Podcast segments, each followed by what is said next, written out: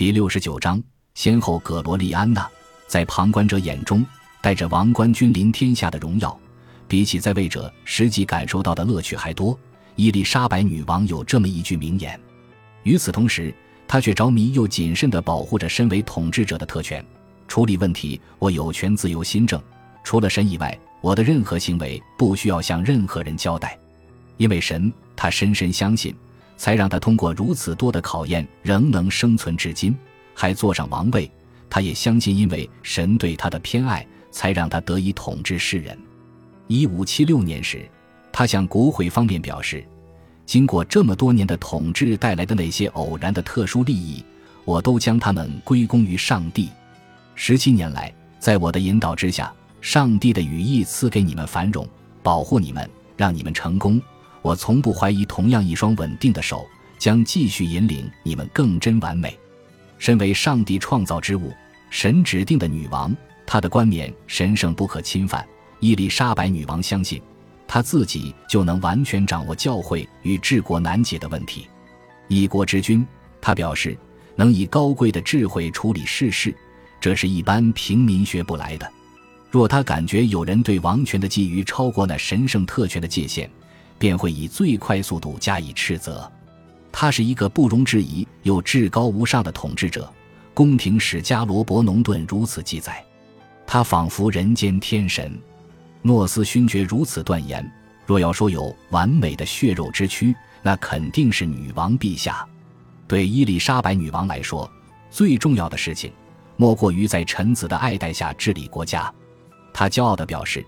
自己与所有人一样，只是平凡的英国人，并不断对人民强调自己就像是个母亲，最重视的就是人民的安宁与平静。他如同献身于民，一切都为民着想。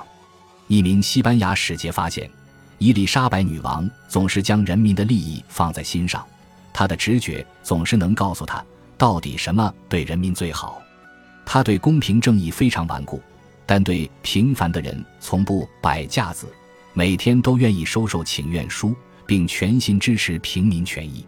华德莱里爵士向詹姆士一世表示，伊丽莎白女王总把平民的感受摆在最伟大的参事的权威之上，她是最卑微又最伟大的王者，总是愿意倾听人民的声音。当今的许多资料中，依然能看见伊丽莎白女王对臣子的尊重。他最常说的话就是“谢谢你，我的好部下。”伊丽莎白女王的教子约翰·哈林顿爵士透露了一件小事，不难看出女王面对臣子的智慧。她的心总像是夏日清晨从西面吹来的微风，让身旁的人感到清新芬芳。她的演说总能赢得人心。面对她的领导，她的臣子们总是展现出爱戴，而她总是说，在这个国家里。他必须仰赖由对他的敬爱中衍生出的服从来带领国家，借此他也将自己的智慧展现无疑。无论是失去了女王对他们的信心，或是展现出对领导者的爱与服从，有哪个上位者会说这是臣民的自由选择，而非遭到胁迫？他当然展现出极大气魄，才能在毫不拘束之下赢得人民的服从，而且在人民丧失信心时。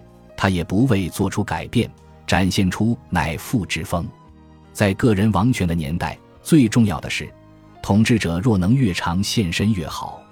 而伊丽莎白女王的能见度总是很高，每年总会四处视察，常常沿着伦敦街道骑马出巡，或搭上她的专属驳船航行在泰晤士河上。他也认为，透过一连串沉着的演说，为臣子解释他的决策非常重要。许多演说内容都由他自己亲手撰写、印制成册，并正式宣告。他是天生的演说家与演员，能在毫无准备的状况下以出色、精炼又恰当的措辞演说。他非常懂得掌控观众，让所有人都折服。相较于命令，统治者的承诺更该铭刻于听众的心中。他向国会如此说明。晚年，他的写作与公开演说风格变得更加华丽。矫揉造作且夸张，跟随时下盛行的尤弗伊斯梯，这是小说家约翰·里里在最早的英国文学小说《尤弗伊斯：才智之剖析》中发明的文体，而伊丽莎白女王也是这个文体的代表之一。很少有人知道伊丽莎白女王待人处事多么微妙。我看过她假装微笑，仿佛喜爱身边的每一个人。约翰·哈林顿爵士仍记得，让每个人向他吐露内心最深处的想法，但他偶尔会突然私下思考这些事情，记下每个人的意见，若有机会便与他们私下沟通，甚至会针对他们一个多月前说的话当面反驳。他这些可怜的猎物。从不知道眼前等着他们的是可怕的陷阱啊！他不愧为亨利八世的女儿，他要求他人即刻顺从并尊重他，而且无论怎么做都以父亲为楷模。帝王的尊严，他断言是人们顺服的关键。他常喜欢谈起父亲亨利八世，甚至部分演说还以父亲的演说为本。他也喜欢提醒枢密院成员们，相较之下。他的父亲比他严苛得多。当臣子们冒失地挑战他的观点时，他便会大发雷霆，表示：“若我非女儿身，而是个汉子，诸位可就不敢如此放肆了。”一五九三年，他在国会上表达自己对亨利八世的情谊。他是一个我从小就尊敬的人，面对他，我总深感自己的不足。不过，他依然承认自己的领导风格，比起父亲。亨利八世较为温和稳健且仁慈，相对于伊丽莎白女王杰出的才智，在政治与治国上，他出人意料的认真。他十分精明、务实，极度认真，从不害怕踏出妥协的一步。面对叛乱与战争时，他也能展现出无比的勇气。他派驻在爱尔兰的代表，也是个粗野海盗的约翰·佩洛特加隆省爵士，曾如此形容他：“看啊！”他可要怕这些西班牙鬼子，怕得尿裤子了。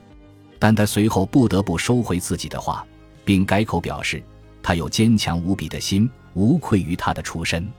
伊丽莎白女王最重视的就是在英国建立稳定有秩序的政府。他仿佛有种天生的本能，能直觉地感应什么对国家最好。他最大的要务就是维持法规、建立教会、避免战争，同时还要精简开支。他向他亲自挑选出来的法官们表示，他们应该宣誓效忠于真相，而非效忠女王。他爱好和平，常常主动调解他国战争与纷争，因此也不难理解为何苏格兰王詹姆士六世如此形容他：他在执政上的智慧与得体，超越了罗马皇帝奥古斯都以后的所有君主。史上从未有过如伊丽莎白女王般有智慧的女性。塞西尔称颂道：“他能说能懂各种语言，充分了解社会阶级处理方式与各国国君。他对英国的了解更是一绝，甚至没有任何一位宫廷参事能告诉他任何他不知道的事情。尽管如此，在伊丽莎白女王执政时期的社会中，对女性元首依然有着根深蒂固、以偏概全的观念。姐姐玛丽女王带来不愉快的经验。”似乎让大众更加确定女性天生就不适合执政。一五五八年，在《反女性统治怪物的第一响号角》书中，约翰诺克斯写着：“我相信上帝曾给予当代的某些人启示：女人治国，在男人之上承担帝国兴衰之责，毕竟是比魔鬼还可怕。女人，他又强调，天性懦弱，意志薄弱，没有耐心，软弱又愚蠢。”是恶魔之门，永远贪得无厌。瑞士改革派人士约翰加尔文则认为，女性执政的政府背离了自然的本质与真理，就如奴一般不可饶恕。一名法国特使要求在他觐见女王时，枢密院成员皆需在场，表现出了男性歧视女性的典型特质，等于是暗指他特地前来讨论的国家大事，超出了女性所能理解的范围。